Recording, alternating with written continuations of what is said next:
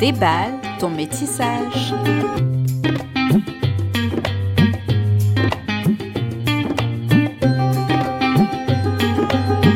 Bonjour et bienvenue sur Déballe ton métissage, le podcast qui déballe les sujets et problématiques liés à la multiracialité, qu'on appelle aussi métissage. Ce podcast vous est présenté par votre hôte Marine et aujourd'hui je vais vous parler des parents métissés et de savoir ce qu'on transmet à nos enfants. Rappel, tous les récits que vous entendrez dans cette saison se situent dans un environnement social où le groupe social blanc est majoritaire. Ce sont les sociétés dans lesquelles nous vivons et nous ne pouvons parler au nom d'autres sociétés. Un autre rappel également concernant ce podcast, en aucun cas les invités et moi-même ne prétendons détenir la vérité ultime, nous partageons nos expériences et nos points de vue. Mais chaque personne est différente, chaque couple est différent, chaque famille est différente. Dans cet épisode, je ne parle pas de famille multiraciale ayant deux parents de groupes raciaux différents, mais je m'intéresse à la famille ayant un parent ou plusieurs qui soient multiraciaux métis. Les personnes multiraciales sont souvent aussi pluriculturelles. Mais alors que nous avons deux cultures ou plus, comment les transmettre aux enfants? Allons-nous en transmettre une plus que les autres? Notre enfant, dans mon cas, est scolarisé ici aux États-Unis. Et elle est donc confrontée à une société et une culture américaine quotidiennement. Dans le cadre familial, il y a un déséquilibre selon moi. Je comprends et partage la culture et la langue de mon mari, mais lui ne comprend pas ni ne connaît suffisamment ma langue et ma culture réunionnaise. La seule culture qui se retrouve être la moins visible à la maison, c'est la culture créole réunionnaise, la culture déracisée. Alors que faire? Dois-je instaurer une routine? Mon mari doit-il davantage s'éduquer à la culture réunionnaise? Je ne sais pas, mais j'espère que la discussion avec Anne va nous éclairer sur certains points.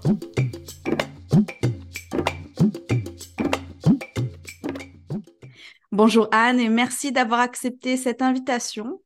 Merci à toi. Pourrais-tu te présenter aux auditeuristes, nous dire euh, ton prénom, tes pronoms, ta profession si tu le souhaites? Oui, alors moi je m'appelle Anne, mon pronom c'est elle et je suis naturopathe. Euh, et parallèlement à cette activité-là, euh, je fais de l'accompagnement et de la formation de professionnels du soin aux questions d'inclusivité. Et tu te définis par quel terme? Métis, multiracial, racisé ou un autre? Ça, c'est la, question euh, à mille sesterces. euh, j'ai toujours utilisé le terme métis parce que je pense que c'est un terme qui est euh, largement populaire et que bah, c'est comme ça que on m'a défini dès le début, dès mon enfance. C'est ce que j'ai toujours entendu pour parler de moi. Euh, après, je trouve que le... moi, personnellement, je préfère utiliser le terme multiracial. Je trouve ça plus juste et plus euh, euh, symbolique et historique qu'il peut y avoir derrière. Et je peux te demander, du coup, quelle est ta multiracialité? Alors, mon... de côté de... du côté de mon père, j'ai une famille qui est blanche. Euh, et du côté de ma mère, j'ai une famille qui est noire, avec aussi euh, une multiracialité à l'intérieur de cette famille, puisque euh, ma famille maternelle est martiniquaise et qu'on a au sein de cette famille-là euh, énormément euh, de mélanges avec des ascendances blanches hexagonales, avec des ascendances natives amérindiennes et avec des ascendances noires du Congo, de ce qu'on a pu un petit peu retracer, parce que c'est pas évident non plus de d'avoir beaucoup d'informations quand on gratte sur des histoires d'esclavage, mais en tout cas, c'est ce qu'on a pu, c'est ce qu'on a pu récolter comme information. Oui, c'est toujours un peu compliqué dans ces, euh, bah c'est beaucoup d'îles, mais c'est régions en fait qui ont mmh. été colonisées et où il y a eu de l'esclavagisation. Je pense qu'on est un peu euh, dans le même cas à La Réunion, mais mmh. les auditeurs pourront toujours m'écrire en commentaire si oui ou non ce serait la même chose ou s'il y a des spécificités. Je suis ouverte. Et est-ce que tu as toujours su que métissage, multiracialité, allait de pair avec pluriculturalité et notamment dans ton cas? Alors ça, c'est un point qui a été compliqué pour moi euh, quand j'étais enfant parce que en fait, je suis née en hexagone et euh, j'ai jamais eu de contact avec ma famille maternelle. Donc, en gros, ma mère m'a élevée en maman solo avec l'aide de, ma famille paternelle. Donc, j'étais en gros moitié-moitié avec mes grands-parents paternels et avec ma mère. Donc en fait, ma mère, c'était la seule représentante de cette euh, culture, enfin cette deuxième, ou cette, en tout cas cette autre culture. et j'avais pas du tout d'autres représentations, ni forcément de lien familial, ni de, ni de réunion de famille de ce côté-là de mon arbre généalogique. et du coup, ça a été ça a été très particulier de grandir comme ça parce que euh, je me suis euh, rapidement posé beaucoup de questions parce que on m'a posé beaucoup de questions, c'est-à-dire que les gens en me voyant m'ont toujours demandé, mais je pense que ça c'est un, vécu euh, commun de personnes racisées, les gens te, te rencontrent et puis te demandent assez rapidement d'où tu viens. et ça, c'était assez difficile à vivre pour moi parce que j'avais zéro connexion avec euh, ma culture antillaise. Euh, ma mère, c'est pas quelqu'un qui euh, qui aime cuisiner du tout. Euh, c'est pas quelqu'un qui qui m'a transmis en fait beaucoup de choses au niveau de la culture. voilà, j'avais pas de lien avec. j'arrivais à récupérer un peu des infos sur son enfance et sur ses frères et sœurs, sa mère, son père, mais c'était un peu euh, parcellaire. Euh, et puis, euh, il y a aussi une dimension qui est, que je trouve vraiment relou, qui est que ma mère ne parle pas créole parce que c'est une génération où on a interdit aux enfants de parler créole et particulièrement aux filles. C'est-à-dire que maintenant j'ai renoué avec un grand, grand partie de ma famille maternelle et, euh, et globalement, en fait, ce qui s'est passé, c'est qu'il y avait une grosse différenciation en, fonction du genre et que les garçons, euh, bon, ça passait s'ils parlaient créole, mais les filles, pas du tout, parce qu'il y avait cette crainte euh, qu'on sait maintenant erronée. Mais déjà, la première crainte que si les enfants parlent créole, ils vont moins bien parler français.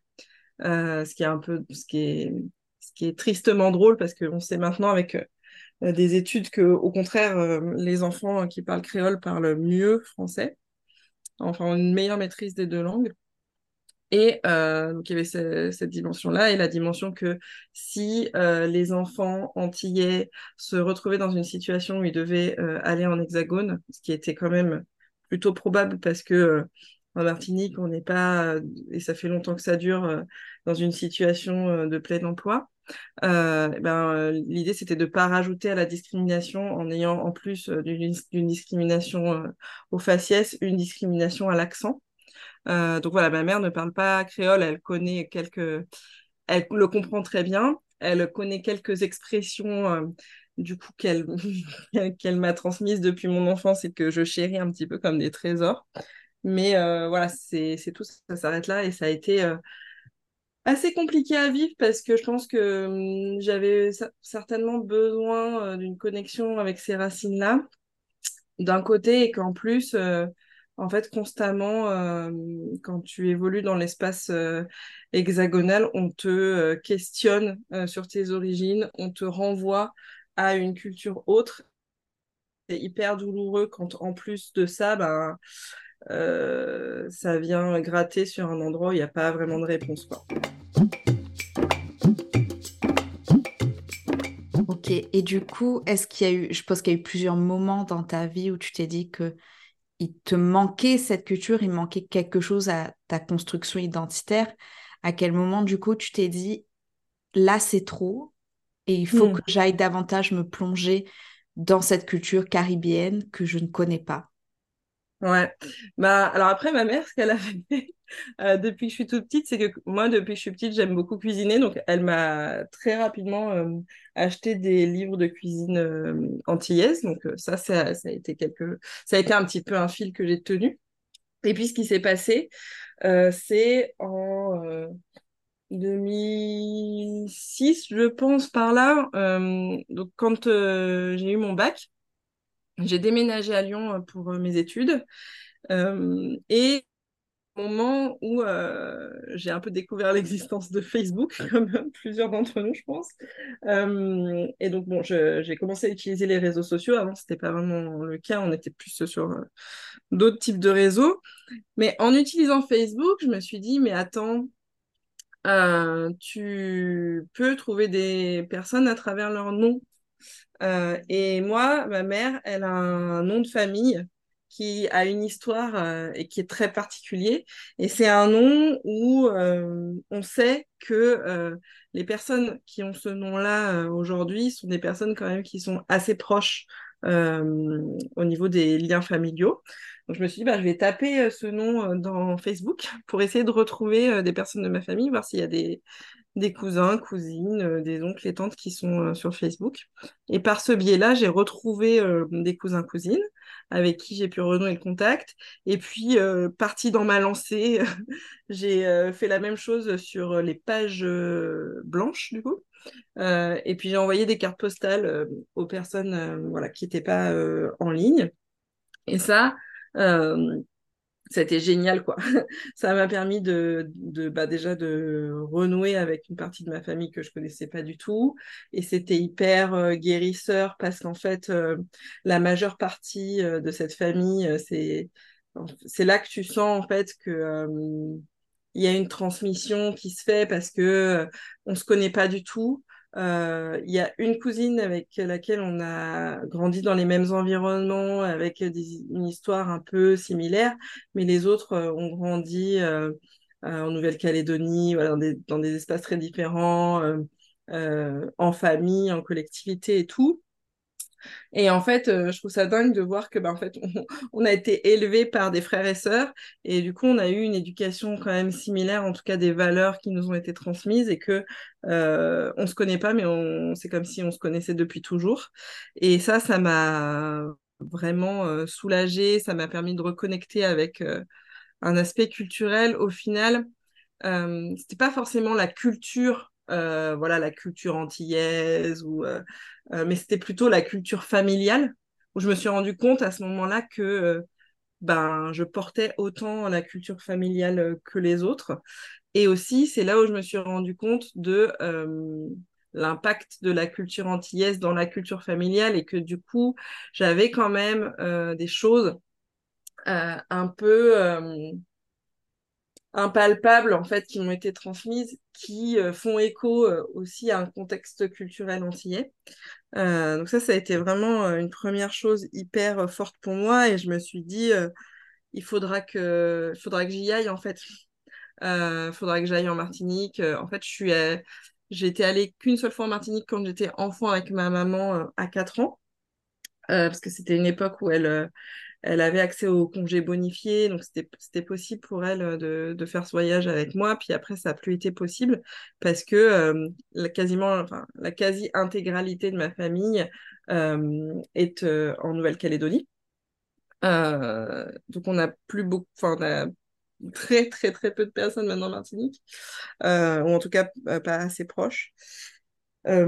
Et puis bah, je me suis dit, il faudrait que j'aille en Martinique, mais après voilà, c'était les études, des questions de budget, tout ça. Et puis finalement, là où j'ai vraiment renoué, c'est quand j'ai pu faire ce voyage-là, parce que bon, le voyage de mes quatre ans avec ma maman, c'était un voyage je pense, qui a été hyper important et en même temps, j'en retiens des souvenirs très, très enfantins. Et je pense que j'avais besoin de quelque chose de plus profond. Et euh, j'y suis retournée euh, en fin 2018, euh, juste avant euh, ma grossesse. En fait, on avait vraiment euh, le projet avec mon compagnon de l'époque de, de, faire un enfant. Et là, je me suis dit, c'est pas possible en fait pour moi de faire un enfant sans avoir renoué avec cette culture-là, sans savoir un peu mieux d'où je viens, parce que j'ai vraiment à cœur de, de lui transmettre tous les parts toutes les parts de lui parce que c'est quelque chose qui m'a fait défaut. Et donc, on a fait un voyage de deux semaines, je crois, en Martinique euh, fin 2018 et, euh, et ben, c'était incroyable. voilà.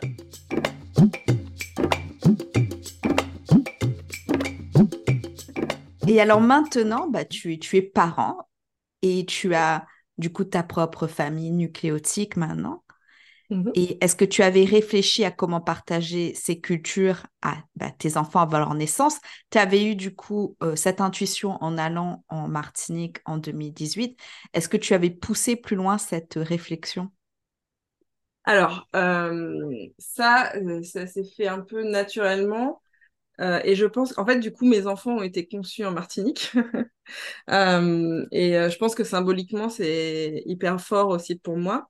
et ce ce voyage en Martinique, ça a été aussi un voyage euh, initiatique, euh, dans le sens où vraiment, on a fait l'île de, long, en long, en large, en travers. Euh, hein, on a fait tous les aspects historiques, culturels. Enfin, vraiment, on a passé un, séjour très, très intense. C'était pas du tout les vacances à la plage. Et je pense que c'était important aussi pour moi de comprendre, de reconnecter, de récupérer de l'information, etc. Et après, moi, mon rêve, euh, c'est de transmettre euh, la langue à mes enfants, mais c'est une langue qu'on m'a pas transmise. Et ça, c'est euh, quelque chose sur lequel je travaille encore aujourd'hui parce que j'ai du mal à trouver des cours, ou des profs de créole martiniquais. et ça, c'est vraiment une de mes priorités là aujourd'hui, c'est d'apprendre parce que je me rends compte aussi que assez intuitivement, je comprends quand même assez bien. Euh, mais j'aimerais pouvoir parler, j'aimerais pouvoir euh, euh, parler à mes enfants en créole martiniquais. Alors évidemment, les, les, les expressions qui m'ont été transmises par, ma mère leur sont déjà transmises et ils ont, ils ont bien intégré, mais voilà, j'aimerais que ça aille plus loin. Donc il y a cet aspect-là. et puis, il y a l'aspect de la terre, parce que sur ce voyage-là, c'était assez. Euh, ça m'a accueilli, en fait, euh, quand, quand l'avion a atterri. J'ai vraiment pleuré, quoi. J'ai senti euh, quelque chose, en fait, du retour. et ça, ça m'a fait aussi du bien parce que je trouve que, comme je suis née en hexagone, que j'ai une culture qui est très, très blanche parce que j'ai grandi dans, dans ce contexte-là. Pour moi, c'était difficile de me dire aussi que j'étais légitime à porter cette culture, cette origine-là, que je pouvais pas dire que j'étais martiniquaise. voilà, c'est aussi un petit peu compliqué avec un espèce de syndrome de l'imposteur. et en fait, en atterrissant, j'ai senti que je rentrais chez moi aussi, quoi. Euh, et du coup, euh, ça a été hyper important pour moi de l'offrir à mes enfants. Donc, euh, on a fait un autre voyage en Martinique quand ils ont eu 18 mois.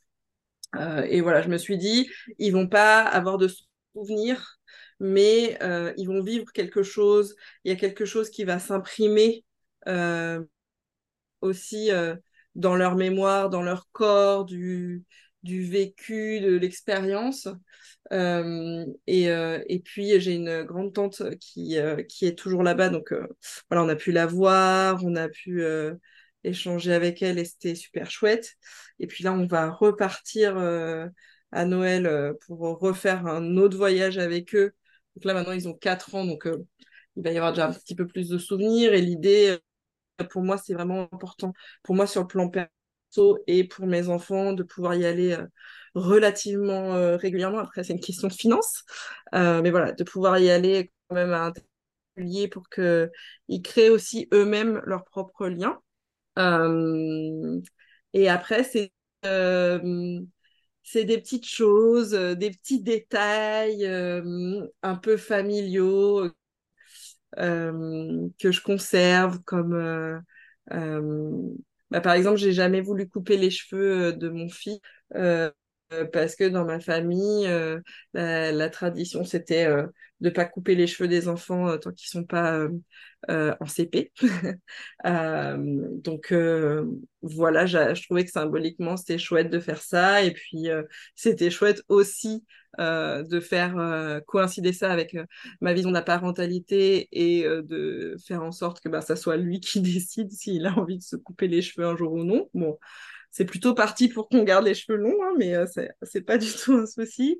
Euh, voilà, c'est euh, de, de, leur faire une diversification alimentaire malgré tout ce qu'on peut lire sur les épices et les bébés avec des épices. Ça s'est très bien passé. C'est des enfants qui, qui adorent tout ce qui est épices, y compris tout ce qui peut être un peu pimenté et de voilà par, euh, des, par petites touches en fait euh, les connecter parce qu'en fait je me rends compte que moi aussi j'ai été connectée par petites touches sans forcément conscientiser. Euh, et l'idée c'est de leur offrir sur cet aspect culturel là en tout cas l'opportunité de se connecter comme comme ils le sentent eux.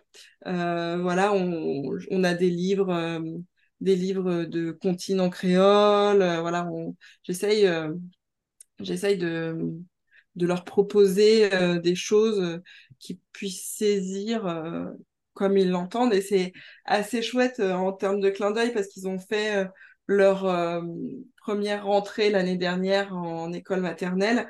Et donc tous les tous les trimestres, il y a des, une série de comptines qui est apprise aux enfants. Et la première comptine qu'on leur a apprise à l'école, c'était une comptine en créole martiniquais euh, qu'ils connaissaient déjà. Euh, j'ai trouvé que ça euh, chouette comme petit signe du destin.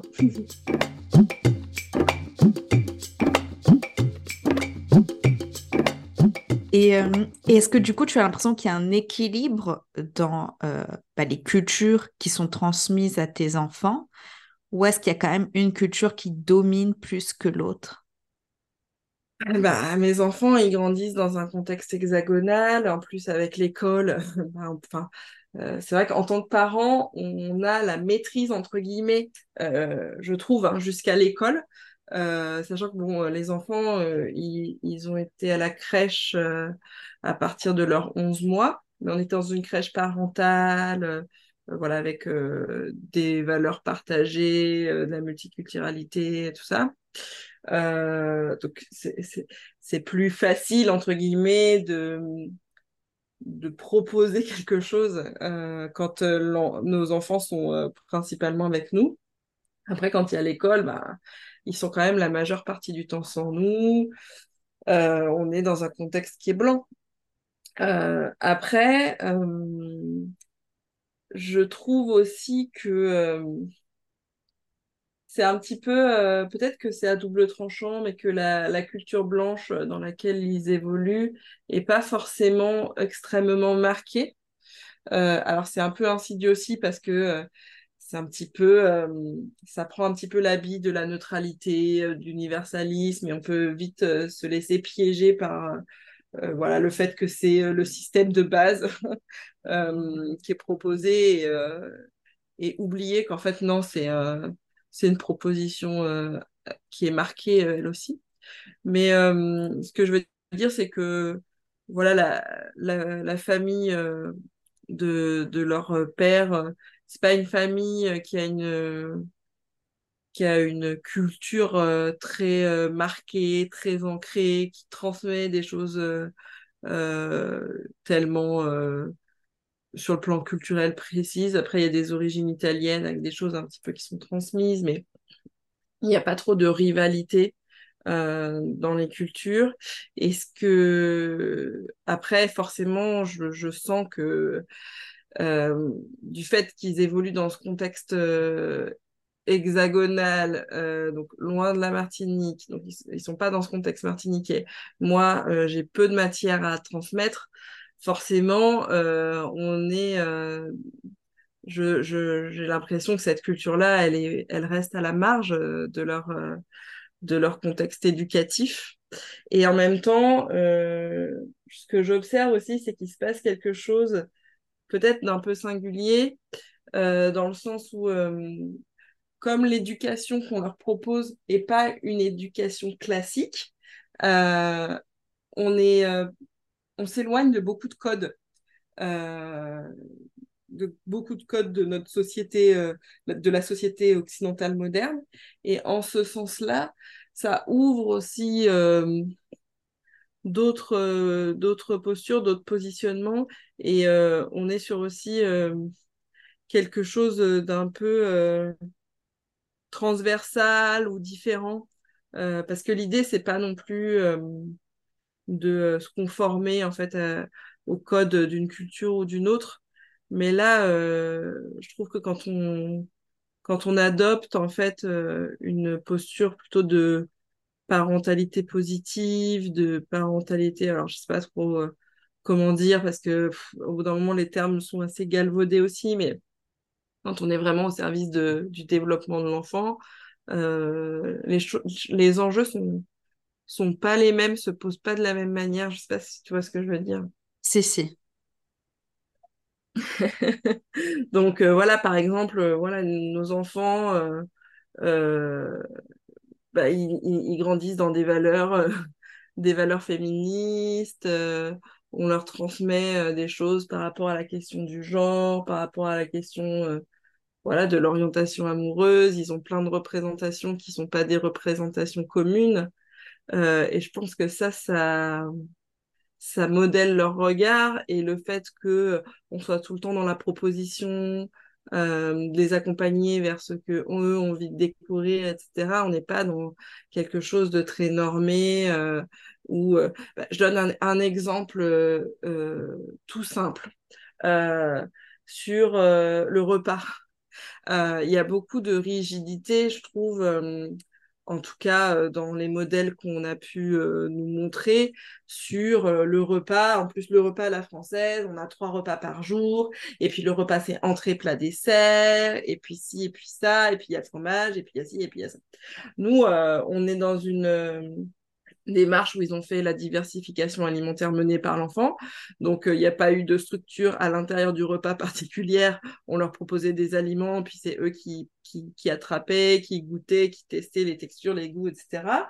Donc, on était vraiment aussi sur euh, bah, ce que eux ont envie de découvrir, de sentir, de goûter, comment, et peu importe si euh, le sucré est mélangé au salé ou le sucré arrive avant le salé euh, ou quoi.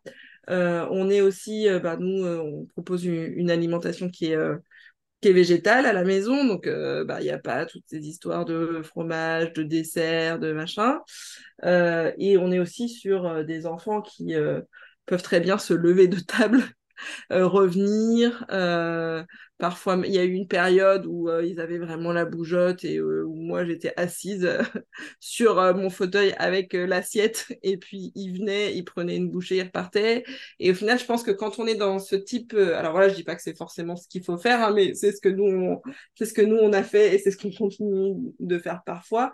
le fait de proposer un système qui soit alternatif, ça, ça casse euh, les codes proposés. Et les codes proposés, sans qu'on s'en rende compte, ce sont des codes socioculturels euh, de la société occidentale, en fait. Et le, et, le fait de changer d'angle, ça ouvre aussi la porte à d'autres fonctionnements.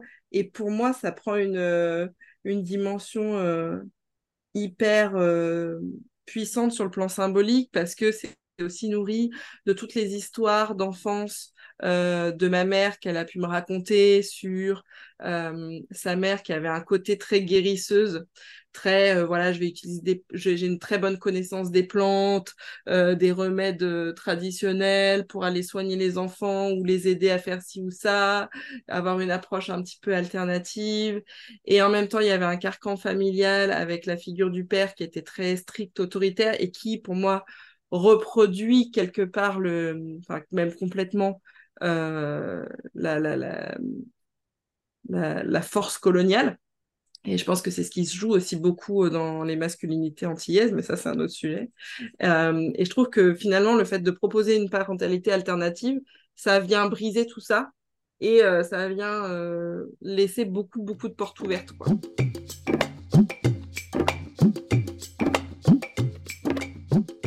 Et est-ce que ben, Taon, tes partenaires euh, actuels et bah, du coup le père de tes enfants jouent un rôle dans la transmission d'une ou plusieurs de tes cultures? Alors, euh, donc le père de mes enfants, on est séparés depuis quelques mois, euh, mais voilà, c'est quelqu'un qui a été toujours en soutien sur le plan culturel. je pense que voilà, c'est un, homme blanc cis hétéro qui, malgré tout ce qu'il tout ce qu'il essaye de faire, reste un homme blanc cis mais qui quand même, voilà, on peut lui reconnaître euh, l'envie, en tout cas, de, de, faire plein de choses. Et, euh, et pour lui, c'était aussi très important que les enfants puissent avoir euh, une connexion avec leur culture. Alors, il n'a pas été vecteur parce qu'il n'avait rien à transmettre, mais par contre, il a été toujours en soutien de, de, de, ce que je pouvais proposer. puis l'idée voilà, d'aller en Martinique, l'idée de, voilà, de, d'essayer de, de, faire en sorte que ça ait de la place dans leur vie, ça a toujours été euh, complètement OK. Euh, et puis, euh, donc, actuellement, je suis en couple avec, avec un mec trans qui est blanc. et du coup, bah, sur ce qui est chouette aussi, c'est que sur la question du genre et de la norme, ça vient beaucoup nourrir les enfants. Et je pense que sans euh, être directement connecté à une culture euh, euh, non blanche, même si j'aime pas dire ça comme ça, mais pour simplifier, je pense que le fait d'avoir une identité qui ne souscrit pas à l'hétéronormativité, c'est aussi en fait complètement décolonial. Et c'est quelqu'un qui, qui, qui, s'intéresse beaucoup à ce propos et, et je pense que ça c'est pas quelque chose de direct, mais ça ouvre aussi une porte. Et euh, je vois que sur euh, les questions d'expression de genre, notamment de mon fils, ça l'aide énormément. Euh, et ça lui permet de, s'exprimer comme il le souhaite réellement au fond de lui. Et je trouve ça, enfin, c'est vraiment hyper important pour moi que ça puisse être possible. Et puis, c'est quelqu'un aussi qui en soutient euh, pour euh, voilà l'histoire des voyages en Martinique, l'histoire de la transmission de la culture, du créole, et etc. Mais qui euh, voilà est pas porteur directement de ça, donc ça reste toujours compliqué, je trouve, quand on n'est pas récipiendaire d'une culture. comment, quelle posture prendre pour la transmettre Ce qui est compliqué, c'est qu'en fait, c'est toujours la personne euh, concerné qui va se retrouver à porter cette charge-là euh, et qui, pour ma part, est plus une charge mentale en fait qu'autre chose parce que euh, je vois bien que il n'y a pas grand-chose dans le quotidien de mes enfants et c'est parfois émotionnellement ça m'agace ou voilà je trouve que j'ai des regrets je me dis mais j'aurais dû faire plus de choses avant leur naissance pour pouvoir être en mesure de transmettre plus de choses, etc. Et ça, c'est quelque chose que bah, le, les personnes qui font, qui font de la coparentalité, euh, elles y peuvent pas grand-chose. Euh, et, et, et, voilà, en même temps, j'attends pas euh, d'un partenaire, d'un ou une partenaire qui le qui fasse, qui fasse des choses sur ce plan-là parce que bah, ce serait un peu bizarre, je trouve. Euh, à la fois, euh, c'est hyper chouette d'avoir des personnes qui, euh, qui se positionnent vraiment en soutien. Je pense que le pire, ce serait vraiment des gens, bon, bah, soit qui seraient contre, hein, mais là, je pense que j'aurais pas fait d'enfants avec ces personnes, soit qui seraient vraiment en mode neutralité, c'est-à-dire que oui, peu importe, j'en sais rien, voilà. Et ça, c'est le pire. Je trouve que là, ce qui est chouette, c'est que j'ai du soutien et que et que je vis quand même avec euh, une personne qui, euh, qui est aussi très à l'écoute de mes émotions et de, et de ma charge mentale euh, et qui fait le travail pour essayer de la soulager le plus possible. Et qu'aimerais-tu dire aux parents ou aux futurs parents qui sont dans une situation similaire à la tienne, donc qui ont dû reconnecter avec une culture avec laquelle ils n'étaient pas forcément très familiers et qui sont euh, dans une ou des relations où là, les, le partenaire euh, bah, appartiennent à la culture dominante, on va dire, ou du moins blanche. Bah, c'est chiant, c'est sûr. je pense que même si les même si les coparents sont ont les mêmes cultures d'origine, et quand on n'est pas dans un espace euh, qui est euh, l'espace culturel dont on parle, ben, ça reste compliqué parce que euh, l'espace intime de la maison, finalement, c'est un temps qui est hyper important pour les enfants c'est un espace qui est central et en même temps, c'est pas là où ils passent le plus de temps. Donc, souvent, on peut pas trop rivaliser avec ce qui se passe à l'extérieur. Après, bah, je pense qu'il faut, dans tous les cas, euh, et ça, ça se vérifie beaucoup dans la parentalité, bah, on fait comme on peut. Et euh, c'est vrai que il faut aussi un peu se lâcher la grappe euh, sur les injonctions à être parfait, parfaite, et surtout quand on est mère. Il y a beaucoup d'injonctions qui pèsent sur les mères de c'est elle qui transmettent, c'est elle qui gère, c'est elle qui ci, c'est elle qui ça. En fait, faut faire ce qu'on peut. Et je pense que vraiment pour moi, ce qui est le, le plus important, c'est euh, d'être euh, en couple ou en relation avec euh, des personnes qui sont le plus sécures possible, en fait. moi, je ne demande pas à mes partenaires de connaître, d'être experts ou expertes de la culture martiniquaise ou des enjeux de forcément de, sur les questions raciales, euh, mais je leur demande euh, de, sur les, sur les questions de culture, je leur demande d'être en soutien et de s'intéresser un minimum pour maîtriser euh, ce dont on parle et pouvoir comprendre ce qui se passe aussi avec les enfants et quels sont les enjeux. Et sur les questions notamment de race ou de colonialité, je leur demande de s'intéresser parce que c'est aussi euh, sont des sujets dont je parle toute la journée, euh, sur lesquels euh, je suis extrêmement vocale et, et donc ils ont le matériel tout prêt à disposition. Donc je considère que c'est un minimum de le faire. Je, trouve que c'est un minimum que toutes les personnes se, se conscientisent et se renseignent sur tous les espaces de minorisation parce que je trouve que c'est important d'être capable de relationner euh, au bon endroit avec euh, toutes les personnes qu'on peut être amené à croiser dans nos vies. Euh, mais d'autant plus quand on partage des espaces intimes, l'idée c'est quand même d'être d'être le plus, le plus sécure possible, le plus au fait des, des questions qui peuvent se poser et, et, et, de pas de pas prendre le risque d'être problématique de blesser euh, de quelque manière que ce soit l'autre ou de passer à côté euh, de quelque chose de très important. Et je précise que bien entendu, ici, on parle euh, parce que nous sommes deux personnes qui relationnent ou avons le désir de relationner avec d'autres adultes dans notre parentalité. Mais si ce n'est pas votre cas, il n'y a aucun souci, aucune injonction, bien entendu.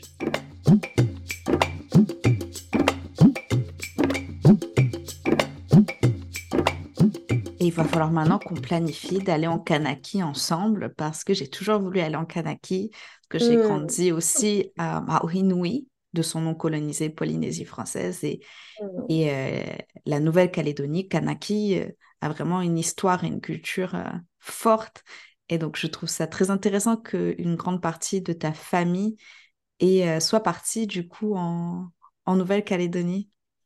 Oui, bah c'est, euh, ils y sont quasiment tous. En fait, ce qui s'est passé, c'est qu'effectivement, il y avait bah, des difficultés euh, au niveau de l'emploi et du travail euh, en Martinique. Et donc, mon grand-père maternel, qui était charpentier, s'est dit, bah, il faut partir. Et il avait l'option, enfin, il avait une alternative, en fait. Je, alors, je ne sais pas pourquoi précisément cette alternative-là, mais en gros, il s'est dit, bah, c'est soit l'Hexagone, euh, soit la Nouvelle-Calédonie. Euh, parce qu'aussi en Nouvelle-Calédonie, il n'y avait pas du tout les mêmes problématiques d'emploi. Et, euh, et c'est vrai qu'on en reparlait avec ma mère et, et ma mère m'a dit quelque chose d'assez fort. elle m'a dit, il a fait un choix, il a fait un choix qui a bouleversé tout le chemin qu'aurait pu prendre notre vie, quoi. parce que ça ne se serait pas du tout passé de la même manière s'ils avaient atterri à Paris à cette époque-là. Et en fait, ils ont tous pris le bateau. Alors d'abord mon grand-père et puis le fils aîné. Euh, pour aller euh, s'installer. Et puis après, euh, toute la famille a suivi, donc ma grand-mère et, tous les enfants, pour s'installer là-bas. Donc ce qui fait que bah, tous mes oncles et tantes, mes cousins, alors mes cousins, cousines, maintenant ils sont à d'autres coins du globe parfois, mais en tout cas, au niveau des oncles et tantes, on est principalement, principalement là-bas. Donc moi, je rêve vraiment d'y aller parce que j'ai vraiment euh, envie et besoin de les rencontrer. Et puis bon, ce qui ne gâche rien, on est quand même sur un, endroit qui est assez incroyable sur plein d'aspects, euh, mais ça coûte très cher. oui, et alors j'ai entendu bateau, donc ils, ont, ils, sont passés, genre ils ont descendu la mer des Caraïbes, ils sont passés par le canal de Panama, je suppose, oui, et ils ont traversé tout l'océan Pacifique en bateau oui.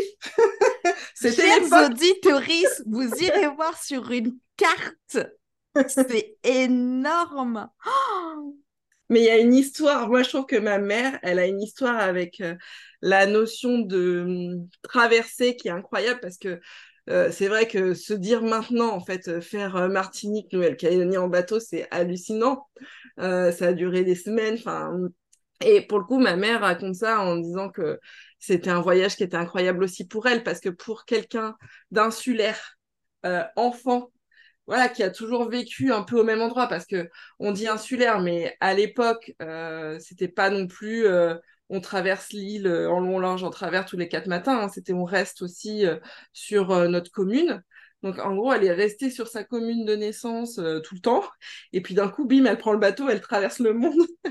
Euh, elle a un souvenir du bateau euh, qui est merveilleux. Et ensuite, ma mère, quand elle, donc elle s'est retrouvée en Nouvelle-Calédonie, elle a continué de grandir en Nouvelle-Calédonie et elle a voulu s'extirper du contexte familial qui était trop contraignant pour elle. Et elle a décidé, donc à 25 ans, de s'engager euh, dans l'armée de l'air. Donc elle s'est engagée dans l'armée et euh, bah, elle a pris un avion et euh, elle a atterri à Bordeaux. Quoi. Donc je trouve ça assez, assez marquant, cette notion de traverser du globe comme ça pour un peu changer de vie, changer complètement d'environnement et tout ça. Ça, c'est assez présent dans ma famille. Ah bah c'est sûr qu'après on se dit 10 heures de vol, c'est facile. Ça va.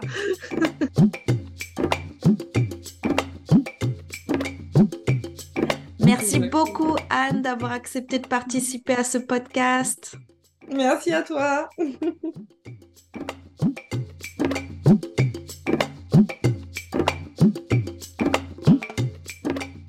Nous avons terminé cet entretien sur une note d'humour et de partage d'histoires personnelles. N'hésitez pas à me partager en commentaire si vous appréciez ou non ces petits moments.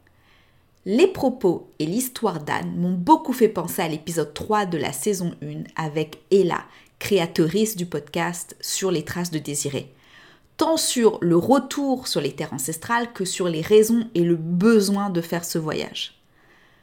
Partager ces cultures est donc un travail d'équilibre et lorsqu'on est dans le pays d'une de ces cultures, celle-ci va prendre une certaine ascendance sur l'autre ou les autres cultures. Il n'y a donc pas de bonne ou de meilleure façon de faire, mais il semble que cela soit important de créer des passerelles entre ces cultures.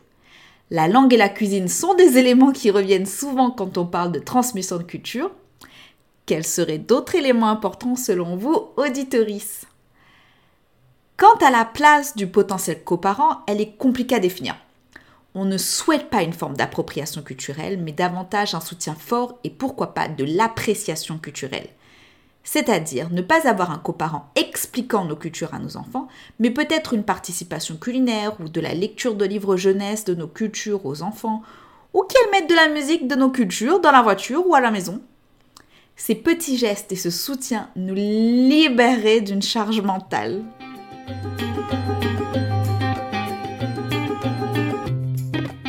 Cet épisode se termine. Merci à vous de l'avoir écouté. Abonnez-vous pour être sûr de ne pas rater le prochain. Mettez un maximum d'étoiles et un commentaire positif si cela vous a plu. Ce podcast est produit et réalisé par Marine. Il a été enregistré sur le territoire hollandais, aussi appelé l'Est de la baie californienne américaine.